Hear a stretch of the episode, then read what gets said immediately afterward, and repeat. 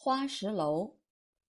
去青岛两天，正好赶上一九四五年以来同期最热的天气，气温超过三十五度，加上海边闷湿，一出门就汗如雨下，浸湿衣服。年轻的时候来过青岛，掐指一算，已于二十七个年头。那年我正好二十七岁，刚刚调到编辑部，不到一年就出差到了青岛。那时候青岛举办了个作家写作班。招来了一大批当时半红不红的作家，埋头在青岛搞创作，打着为新时期写作的幌子蹭吃蹭喝，写下了一批当时有影响、至今毫无痕迹的时髦作品。于今一想，算是浪费了青春时光。写作闲暇时间就散散步，去青岛的八大关。印象最深的是蒋介石住过的一座石头小楼，远观像个炮楼子，当时锁着不让入内。我只能在外面转转，对里面充满了好奇。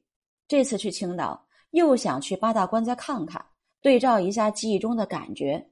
谁知坐在车里，在八大关转来转去，过去记忆中的古旧异国风情的建筑们，都莫名其妙的刷上了一层涂料，像一个满脸沧桑的农村老妇化了妆，浓妆艳抹，既不得体又不得当，难看说不上，好看更说不上，十分怪异。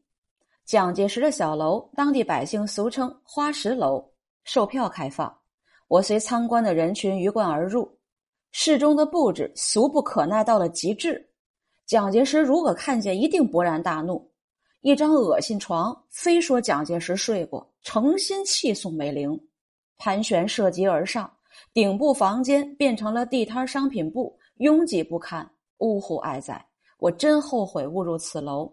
保留着二十七岁时的记忆多好，人生应该知有趣，知无趣，千万别拿无趣当有趣。